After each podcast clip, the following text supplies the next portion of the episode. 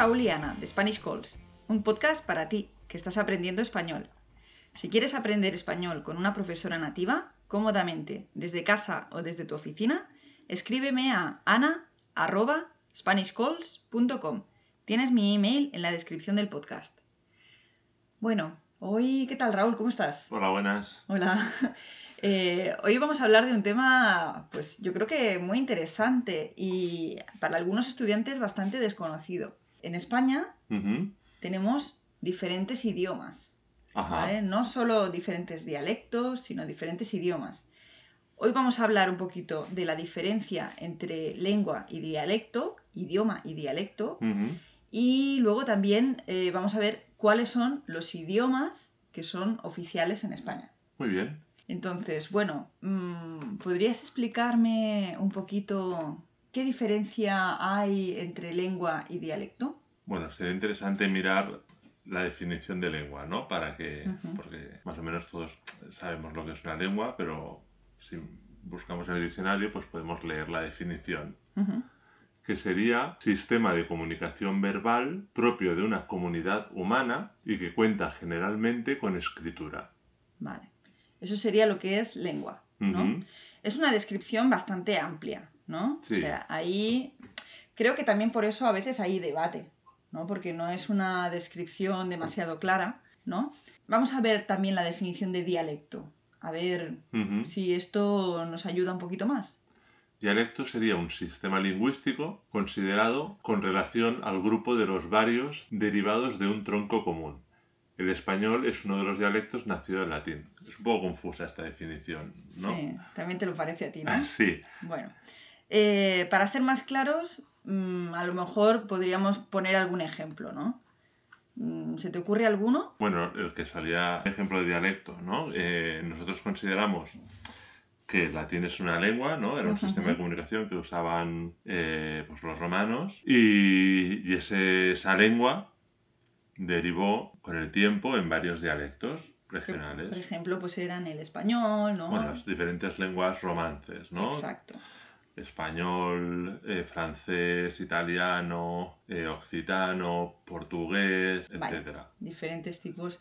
Y hoy en día, como el latín ya no existe, pues esos son lenguas. Sí, han constituido en lenguas porque además la mayoría de ellas pertenecen también a un estado o a, una- a un país, Sí. ¿no?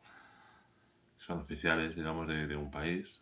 Y a su vez estas lenguas pues tienen nuevos dialectos. ¿No? Que son dialectos, ¿no? Son, son- Variantes, ¿no? Variantes que no, que no constituyen una lengua, Sí, porque no porque todavía no se han diferenciado lo suficiente o no o no han sido reconocidas así pues porque no pertenecen a un país propio muchas Ujú. veces sí. O sea, por ejemplo, eh, para que lo tengamos claro, ¿no? Por ejemplo, en Galicia. ¿no? Eh, se habla el dialecto del español septentrional, ¿vale? Que, a ver, es un dialecto bastante amplio, ¿vale? Porque incluye casi todo el norte de España.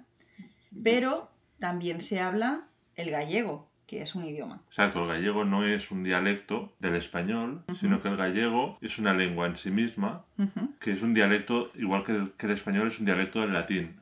Exacto. Es- viene del latín, no viene del español. Creo que con esto ha quedado bastante claro, ¿no? La diferencia entre uno y otro. Lo digo porque a veces se usa la palabra dialecto como para referirte a algo que es más malo, ¿no? Que una lengua. Y no porque todos hablamos un dialecto de nuestro idioma. ¿vale? Yo, por ejemplo, pues hablo un dialecto del español. ¿vale? El dialecto septentrional también, ¿vale? Del norte de España. Mm, ¿Existe el español puro? No, no existe. Todos hablamos un dialecto. Entonces, eh, bueno, ¿qué lenguas oficiales hay en España? Bueno, las lenguas oficiales que constan en España son el español, obviamente, Claro. el gallego, Mal iríamos, ¿sí? o no? sí, el gallego, el catalán y el euskera. Ajá. Muy bien. Español, gallego y catalán Sí.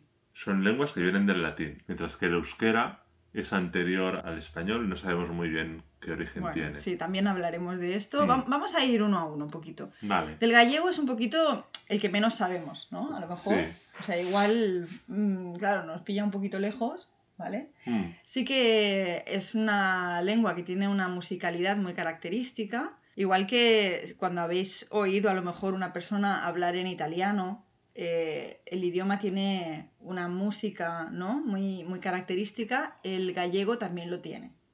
¿Vale? Mm, Podríamos aquí intentar hablar No, gallego. Yo sé que Raúl hizo un curso hace años. Yo ¿vale? estudié gallego en la universidad, pero... Bueno, pero podrías decir al menos hablo gallego en gallego. Sería eufalo galego. Muy bien. Vale, ¿ves? Como sí que sabes un poquito. Bueno, perfecto. Pues bueno, eh, mm, lo que hablábamos, ¿no? El gallego tiene una musicalidad muy característica. Eh, es un idioma que es anterior al castellano, ¿verdad? Sí, Y- al menos digamos que, que hay eh, muestras literarias anteriores a- al castellano. Sí, sí. Exactamente si se formó antes, pues Ajá. no, no, no, no lo recuerdo. Pero es muy antiguo, o sea, es, Sí. es de las primeras lenguas. Bueno, todos los, todos los chicos cuando somos jóvenes, ¿no? En el colegio estudiamos las cantigas, ¿no? Que son una manifestación literaria muy típica de la, de la literatura gallega. Mm, Y, y bueno, también, no sé si sabes alguna cosa más sobre el gallego. Bueno, sé que literariamente pues es muy importante la literatura gallega medieval. Sí, Luego también hay una autora que es Rosalía de Castro, que es, digamos, la principal autora romántica en España, ¿no? En la época del romanticismo. sí, súper importante, es verdad. Y, y también escribía en gallego. Y hay, de hecho, hay alguna adaptación musical de, de Luz Casal, de Negra Sombra, por ejemplo, que es una, can- una canción muy bonita. Que si la no, lo- no buscáis... lo cantarías, ¿no? No, yo no. Eh, Madre mía. Bueno, hay cosas que sabes. No, pero es un poema de Rosalía muy bonito que está cantado por Luz Casal, Sí. que es una cantante Sí, os recomendamos eh, que- contemporánea. Sí, os recomendamos que busquéis eh, esa canción, Negra Sombra. Lo podemos Eh, poner en, en la, en la descripción. Sí, del lo pone- sí, es verdad, lo pondremos en la descripción del podcast para que podáis escuchar la canción de Luz Casal. Gallego. Sí, muy bien. Eh, y bueno, ya veréis que es muy musical, porque además Mm. es una canción, claro. bueno, luego tenemos también un poquito de información sobre el euskera. Mm, Es una información que en realidad no es información, porque el euskera es como el gran misterio de, de las lenguas, ujú. ¿no? Y, y bueno, pues es, es un, es un idioma que, que hay muchas teorías al respecto, pero que no, realmente no se sabe muy muy bien de dónde viene. Hombre, se sabe seguro que no es indo- indoeuropea. Eso ¿no? seguro, eso seguro, ¿vale? Porque claro, si no enseguida hubieran sabido de dónde viene. Pero bueno, hay diferentes teorías. Mm, hay- desde teorías que dice que son lenguas preindoeuropeas, mediterráneas, ¿vale? Porque había nombres de ciudades y de personas de los textos clásicos griegos, ¿vale? Mm. Y se encontraron pues ciertos parecidos con, con esas lenguas. Pero bueno, desde luego, pues mm, con esos ciertos parecidos eso no era suficiente. Eh, luego también, eh, también se decía que, que el euskera pues era el único rastro que dejaron las lenguas que hablaban en la península ibérica antes de la conquista romana. También, sobre todo por, por los nombres de las ciudades.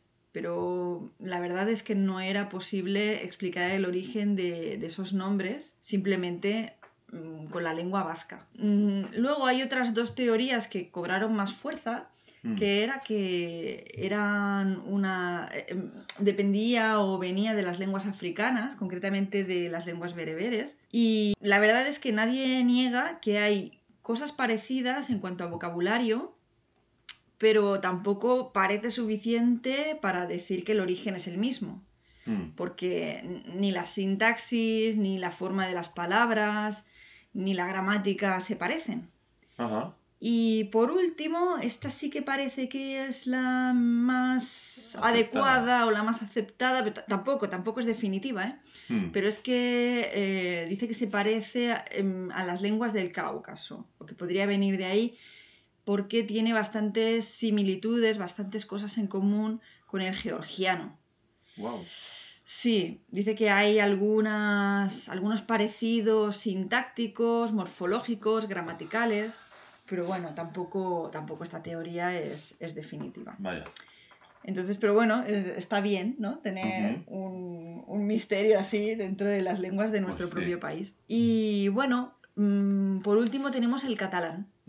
¿vale? Eh, pues el catalán, eh, pues suena una cosa així. Ara mateix vaig a parlar una miqueta de català perquè veieu una miqueta com sona, la pronunciació, el so, ¿no? Bueno, pues básicamente lo que os he dicho es que voy a hablar un poco en catalán y que vais a ver cómo es la pronunciación, el sonido, etc. Entonces, ¿qué, qué podemos decir del catalán? Bueno, el catalán dicen que, que es un idioma más suave que el castellano, porque, no- por ejemplo, no tiene el sonido J. Sí, porque la, la J se pronuncia... Sí que tiene la grafía, tiene la letra, pero se, se pronuncia J, J, como J. Y luego tampoco tiene tanto sonido C. Sí, la Z no la tenemos es Z, la Z. Sí, sí, tiene, es verdad que, que puede sonar más suave, ¿no? Mm. Digo, sí, ¿no? Pues por ejemplo, no sé, una frase con J, Josep, Es un nombre de es persona. Ujú. al Josep. ¿Vale? Entonces, eh, bueno, también dicen que está a medio camino entre el español y el francés, yo creo que es bastante acertado, porque hay muchísimas palabras que se parecen al español. De hecho, hay una broma entre los que hablan castellano que es que si le quitas la última parte a la palabra, pues estás hablando catalán. La última vocal. La última vocal, sí. ¿no? Por ejemplo, caso, cas. ¿no? Eh, bueno, gato, gat. ¿no? Sí. O sea, pues sí. A veces funciona. A veces funciona, ¿vale? Es cierto. Pero, y bueno, y el francés, yo creo que sí que se parece al francés porque, bueno, también el sistema vocálico es complicado, como el francés, porque tiene vocales abiertas, vocales cerradas, ¿vale? Por ejemplo, tenemos... Hay, hay vocales que si vosotros no tenéis la diferencia en esa lengua, pues seguramente no lo apreciaréis. Pero en catalán, por ejemplo, es café, que es una E abierta, ¿vale? Pero, por ejemplo, si dices es, es, es, la E es cerrada. Y entonces, pues, hay una diferencia grande a veces entre las vocales y es importante a la hora de poner los acentos, por ejemplo, o, o, bueno, simplemente a la hora de pronunciar. Entonces, bueno, también hay una cosa que comentar sobre el catalán como lengua de prestigio en Cataluña. Mm. Pues, bueno, Cataluña tiene un pasado industrial bastante importante. Y hubo un momento en que muchas personas de otras partes de España emigraron a Cataluña. Esas personas eran de, humi- de- de origen humilde, claro, porque necesitaban trabajar y en su región pues no había trabajo. Entonces vinieron a trabajar aquí en las fábricas. Y bueno, no sé qué opinas tú, pero yo creo que en ese momento la persona que hablaba catalán significaba que no era inmigrante y por lo tanto que no era pobre. ¿vale? Entonces, las personas que sabían hablar catalán, hablaban catalán, se estableció como una especie de clasismo.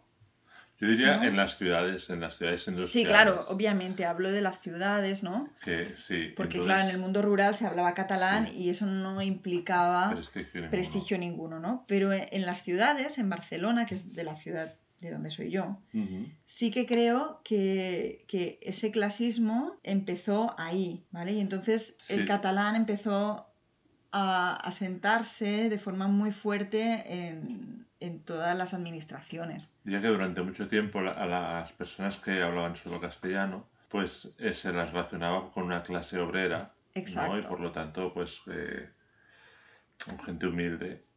Y de hecho tenían el nombre de charnegos, Exacto, ¿no? Para decir a aquellos que no eran de origen catalán. sí. Y bueno, a ver, también es verdad que el catalán, como lengua minoritaria, ¿vale? Eh, pues pasa lo mismo que si tú, por ejemplo, te vas a Suecia y en Mm. vez de hablar inglés, que lo entiende todo el mundo, pues hablas en sueco. De entrada, eh, pues van a tener una predisposición más positiva hacia ti, ¿no? Sí, pero yo, yo diría que muestra un interés Hmm, por la cultura propia que hace que, Claro. pues que, que veas al visitante con, con, con buenos ojos, ¿no? Sí. Entonces, pues bueno, se sumaba eso, ¿no? E- Ese cierto clasismo con, eh, bueno, con que si eres de fuera pero hablas catalán, pues tienen una predisposición positiva hacia ti. Mm. Y luego también, durante la dictadura de Franco, estaba prohibido hablar catalán. Yo, yo, Sí. antes de, de- de abandonar el tema del clasismo, Sí. que, que sí que es cierto que, que existió durante un tiempo, Mm, que yo diría que, que ha evolucionado en nuestros días. mm, Diría que ya, ya no existe tanto esa mirada peyorativa ¿no? o, o- o negativa hacia el que no habla catalán, mm, ¿no? la persona que vive aquí, que viene, ¿no? que tiene un origen pues de, de otra parte de España y que no habla catalán, sino que se ha hecho un movimiento como al contrario, ¿no? Como por intereses políticos, gente que no desea aprender catalán, ¿no? Porque lo considera algo negativo, ¿no? Sabemos que ahora hay una tensión política en, en Cataluña importante, ¿no? Por Ujú. el tema de la independencia. Mm, Y hay mucha gente que ha venido a Cataluña a vivir que no desea aprender catalán por, por convicciones políticas también. Sí, eso también existe. ¿no? Y- Sí, de- desde luego es un tema complejo, porque como estaba diciendo además también durante la dictadura de Franco Mm, estaba prohibido hablar catalán. mm, Y entonces pues mucha gente lo empezó a usar también de forma reivindicativa. Entonces eso le ha podido dar cierto prestigio también. Entonces, al final es una situación muy, muy compleja la del catalán, mm. que la verdad no es fácil eh, describir eh, por qué mm, tiene es, la posición que tiene hoy en día dentro de Cataluña. Pero bueno, yo creo que un poquito con todas estas pinceladas, más o Mm. menos, pues eh, nos- nuestros oyentes se habrán hecho una idea. Muy bien. Eh, por último, eh, tenemos también un- una lengua que no es oficial, pero sí que es lengua, que es el asturiano o gable. Mm, Y, y bueno, no es oficial, ¿vale?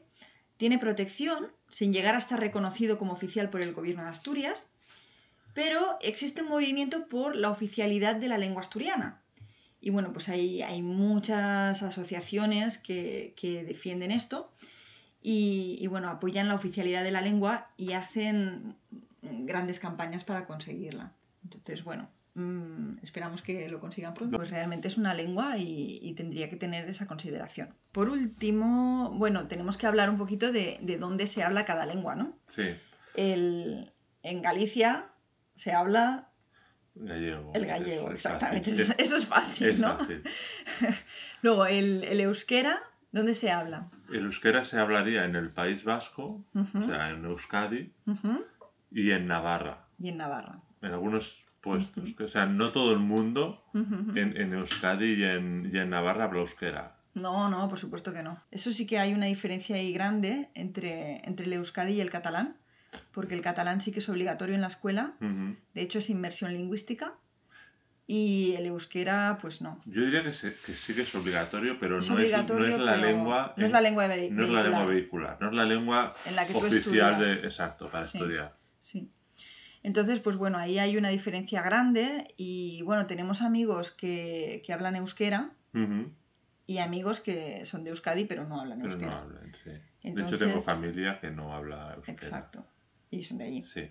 Entonces, pues bueno, eh, claro, no es lo mismo aprenderlo como una asignatura más que, que aprenderlo pues en contexto, ¿no? Mientras hablas con tus profesores, mientras hablas con tus compañeros, ¿no? Es Sí. diferente. Entonces, bueno, luego el, el catalán sí que en Cataluña se llama catalán, ¿vale? Y, en, y se habla también en Valencia y en las Islas Baleares, ¿vale? En Valencia, pues hay una discusión bastante grande. Creo que la comunidad lingüística en general está de acuerdo en que el valenciano no es una lengua propia, sino que es un dialecto del catalán. Pero bueno, también es verdad que hay muchos, muchos valencianos que lo sienten como una lengua y debido a la ambigüedad de la definición de lengua y de la definición del dialecto, pues bueno, mm, ahí hay un poquito de polémica. Sí, yo creo que mucha gente lo, lo entiende como algo jerárquico. Es decir, si algo es lengua y otro, y otro idioma es dialecto, Sí. la lengua es superior y el dialecto es inferior. Sí, claro, y eso no es así. No es así, es, es, es un tema simplemente de origen, sino que una lengua no origina diferentes dialectos y esos dialectos tienen como origen Hmm, una lengua anterior. Sí, pero bueno, claro, también la política tiene mucho que ver a la hora Sí. de, de decir, pues si una cosa es lengua o es dialecto. Mm, Durante muchos años, durante la dictadura, durante la dictadura de Franco, se decía que el catalán era un dialecto. Y hoy en día nadie pone en duda que el catalán es una lengua. Bueno, durante la dictadura Franco se decían muchas barbaridades. Sí, es verdad. bueno, y por último, pues por supuesto el, el bable, que también se llama asturiano, pues es de procedencia de Asturias. ¿Vale? Entonces, bueno, aquí tenemos un poquito, no sé si quieres añadir alguna cosa más. Bueno, el bable en, realidad es un poco, no solo de Asturias, sino que tiene también influencia del gallego Ujú, y, y del, digamos que se, también se habla un poco por, la- por León, digamos, ¿no? Que no, no siempre las lenguas pertenecen exactamente a, a un territorio, sino que, por ejemplo, el catalán también se habla en, en parte de Aragón, ¿no? O sea que es verdad que la correspondencia entre lengua y región no siempre es exacta. No, no, desde luego que no. Eh, creo que hemos hecho un resumen bastante importante ¿no? Mm. sobre las, las lenguas que son oficiales en España. Mm, Y, y bueno, simplemente pues para que podáis saber un poquito más de nuestra cultura y, y de bueno, de todo lo que nos rodea también, ¿no? Y, y lo que nos afecta también, porque obviamente pues todas estas lenguas también afectan al dialecto que hablamos de español. ¿no? al vocabulario que utilizamos, Sí. a nuestra a, a la melodía que usamos al hablar, a- Bueno, al acento, al claro. acento, a la pronunciación, a muchísimas cosas. Entonces, bueno, nos despedimos ya por hoy y esperamos que hayáis disfrutado muchísimo, muchísimo de, esta nueva entrega de Spanish Calls y nos vemos la semana que viene. Muchas gracias por escucharnos. Nos vemos en el próximo programa.